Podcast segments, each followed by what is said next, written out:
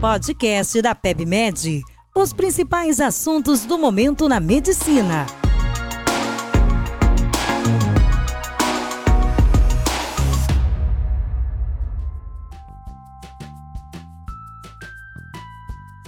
Olá, sejam bem-vindos a mais um podcast da PebMed. Eu sou Enio Luiz Damaso, sou médico ginecologista e obstetra e conteudista do portal PebMed. Eu estou aqui para falar sobre os destaques do Congresso do American College of Obstetricians and Gynecologists, o ACOG. O congresso aconteceu na cidade de Baltimore e contou com muitos fóruns de discussões e atualizações. E além desses fóruns, o congresso trouxe também apresentações de vários trabalhos na área de ginecologia e obstetrícia.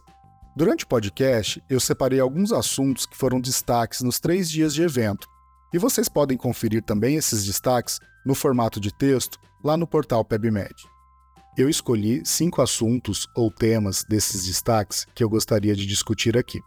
O primeiro tema que eu gostaria de discutir é saúde mental, um tema que esteve presente em vários fóruns de discussões ao longo do Congresso e também foi o tema escolhido para o painel de abertura, o painel moderado pela presidente do ACOC. Eu gostaria também de trazer resultados de um estudo fase 4 de um novo dispositivo usado no tratamento da hemorragia pós-parto, um dispositivo que já foi aprovado pelo FDA e está sendo comercializado com o nome de Jaydan System.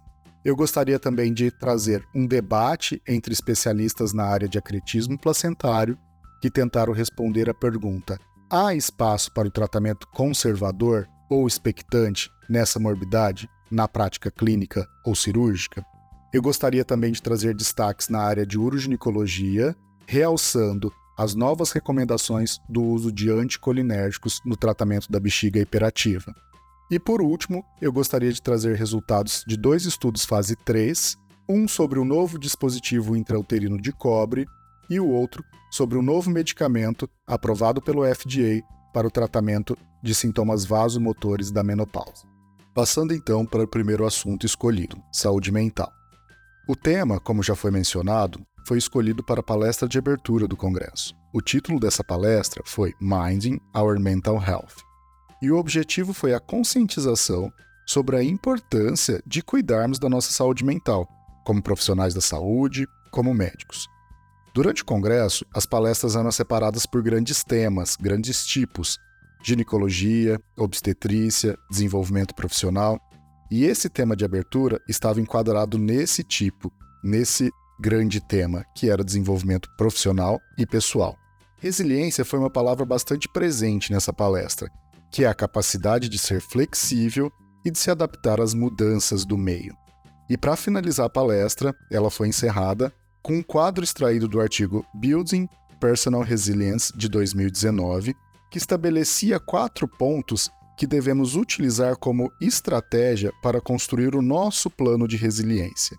E os quatro pontos são: quem sou eu? Escreva suas prioridades. Por que eu estou aqui? Quais são seus propósitos? O que eu preciso? Quais são seus objetivos? E como conseguirei alcançá-los? Faça seus planos de ação. O tema também esteve presente em vários outros fóruns de discussões, mas agora do aspecto da nossa paciente, a mulher e chamou atenção para nós médicos que olhar para a saúde mental faz parte do que chamamos de atendimento integral.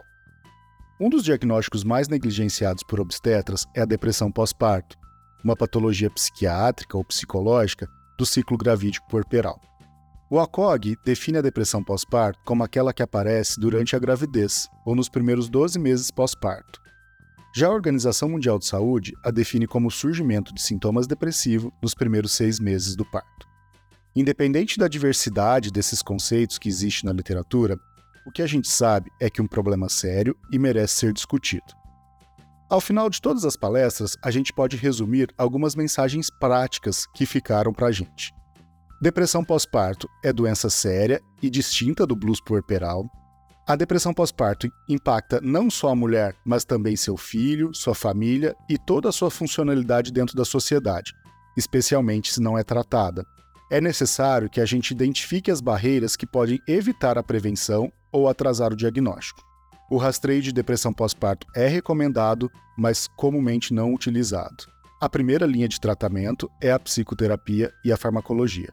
E para maiores detalhes, vocês podem conferir o protocolo número 757 do ACOG, chamado Screening for Perinatal Depression. O segundo assunto que eu gostaria de trazer aqui me entusiasmou bastante. Foi a apresentação dos resultados do estudo chamado RUBY, um estudo ainda não publicado, mas que foi uma avaliação da eficácia após já a comercialização ter sido feita de um dispositivo para hemorragia pós-parto. O dispositivo é formado por um tubo plástico com uma alça de silicone na extremidade. Essa alça é inserida na cavidade intrauterina, promove um vácuo e, consequentemente, uma contração uterina, e assim age no controle do sangramento. Esses resultados mostraram uma eficácia de tratamento de 92,5% pós-parto vaginal e 83,7% pós-parto cesáreo e o controle do sangramento já foi notado em média após 3 minutos de instalado o vácuo. Meu entusiasmo se dá por mais uma opção no tratamento da hemorragia pós-parto, uma doença de importância grande no nosso país, porque é a segunda causa de mortalidade materna. E além disso, é um passo anterior à cirurgia, ainda dentro do tratamento conservador. Quanto ao debate sobre acretismo placentário, dois palestrantes especialistas na área e de ponto de vista distintos e um moderador falaram sobre o tratamento dessa patologia. O tratamento padrão ouro, o gold standard, que todo mundo sabe, é a cesárea mais a esterectomia no mesmo ato. Mas a grande questão que norteou todo esse debate é se haveria espaço para o tratamento conservador ou expectante, ou seja, manter o útero ou postergar a esterectomia. Por fim, após toda a apresentação dos argumentos, toda a mesa concordou que o tratamento padrão ouro é a cesárea mais esterectomia no mesmo ato, mas que o manejo conservador poderia ser pensado em algumas situações bem selecionadas.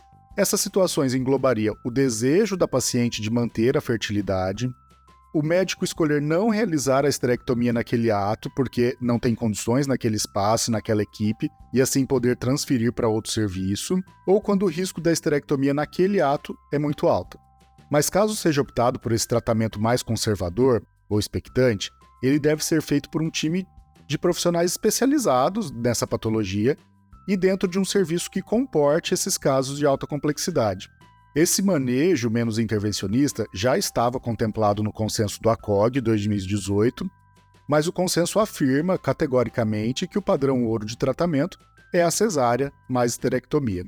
E para embasar cientificamente todos esses argumentos, foram trazidos dados de um estudo chamado PACRETA, de junho de 2022, que mostrava dados bastante satisfatórios em relação ao manejo conservador quando comparado com o tratamento padrão ouro.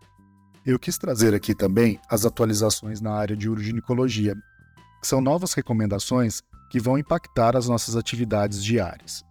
A primeira questão é em relação sobre a prescrição dos anticolinérgicos no tratamento da bexiga hiperativa. Trabalhos recentes mostraram uma associação com aumento de risco de demência. Assim, no final de 2022, a Sociedade de Urodinâmica, Medicina Pélvica e Reconstrução Urogenital dos Estados Unidos publicou um consenso onde destaca que o uso crônico de medicação anticolinérgica para bexiga hiperativa está associado com aumento do risco de demência. Assim, quando indicada a terapia farmacológica para essa patologia, a prescrição de beta-agonistas devem ser priorizado em relação aos anticolinérgicos. Quando indicado terapia anticolinérgica, deve-se evitar a oxibutinina de liberação rápida, e dar preferência para anticolinérgicos de liberação mais lenta. Todos os médicos que tratam esse tipo de paciente com bexiga hiperativa devem considerar o potencial risco cognitivo em todas as mulheres quando prescrever anticolinérgicos. E, além disso, considerar a progressão na escala terapêutica da bexiga hiperativa de forma precoce, ou seja, o uso da toxina botulínica ou neuromodulação de forma mais precoce. Outra questão que apareceu na área foi uma nova evidência para o uso do mini sling. Até então, os trabalhos haviam mostrado que o mini sling apresentava uma inferioridade de eficácia quando comparado com o tratamento padrão ouro, o sling de uretra média. Mas um novo trabalho publicado no New England mostrou que não há essa inferioridade e o mini sling pode configurar como uma opção terapêutica, e talvez com menos complicação, porque é de mais fácil inserção e, digamos assim, menos invasivo. E por último, eu gostaria de trazer o resultado de dois estudos fase 3 que foram apresentados ao longo do Congresso. O primeiro é em relação sobre um novo DIU de cobre, um DIU que contém 175 milímetros cúbicos de cobre, metade do que a gente conhece hoje. Esses estudos foram apresentados mostrando um dispositivo de alta eficácia com baixa taxa de descontinuidade e de efeitos adversos.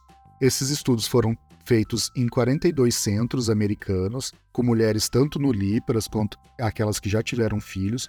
Foram 1.620 mulheres e a taxa de eficácia foi maior que 99%, com um índice de PIR de 0,94 no primeiro ano e 0,96 em três anos. Esse deal ainda não foi aprovado para comercialização pelo FDA, mas os especialistas, os estudiosos e, claro, a própria empresa estão muito empolgados em ter uma nova opção de DIU de cobre, um DIU não hormonal, com metade da quantidade de cobre, o que poderia trazer menos efeitos colaterais, e que foi demonstrado já em trabalhos que tem uma alta eficácia. E o outro estudo é sobre uma nova droga que foi liberada, aprovada pelo FDA agora em 2023, que é usada no tratamento de sintomas vasomotores, os fogachos, sudorese noturna, do período pós-menopausa. O nome é bem difícil, mas eu vou tentar falar ele aqui para vocês. É fesolinetante. É uma droga que não é hormonal, ele é um antagonista de receptores da neurocinina 3 no hipotálamo. Tem uma ação no centro termorregulador do hipotálamo.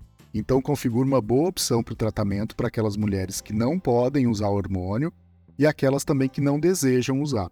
Os estudos fase 3 que promoveram essa aprovação pelo FDA foram publicados também em 2023 o último tem o nome de Skylight 1 e foi publicado no The Lancet e mostrou que a dose de 30 miligramas e de 40 miligramas desse medicamento promoveu uma melhora satisfatória dos episódios de fogachos e sidorese noturna quando comparado com o placebo. E isso fez com que fosse aprovado e logo logo será comercializado para os americanos. A gente termina o congresso do ACOG 2023 bastante feliz, bastante entusiasmado com todas essas novidades e ficamos aqui ansiosos para que todas essas novidades cheguem no nosso país, no Brasil. E eu gostaria de agradecer a todos pela participação até aqui. Eu espero que tenham gostado desse episódio. Não deixe de conferir toda a cobertura lá no portal PebMed do ACOG 2023 e eu aproveito para convidá-los a assinar o nosso canal no Spotify. Tchau, pessoal. Até a próxima.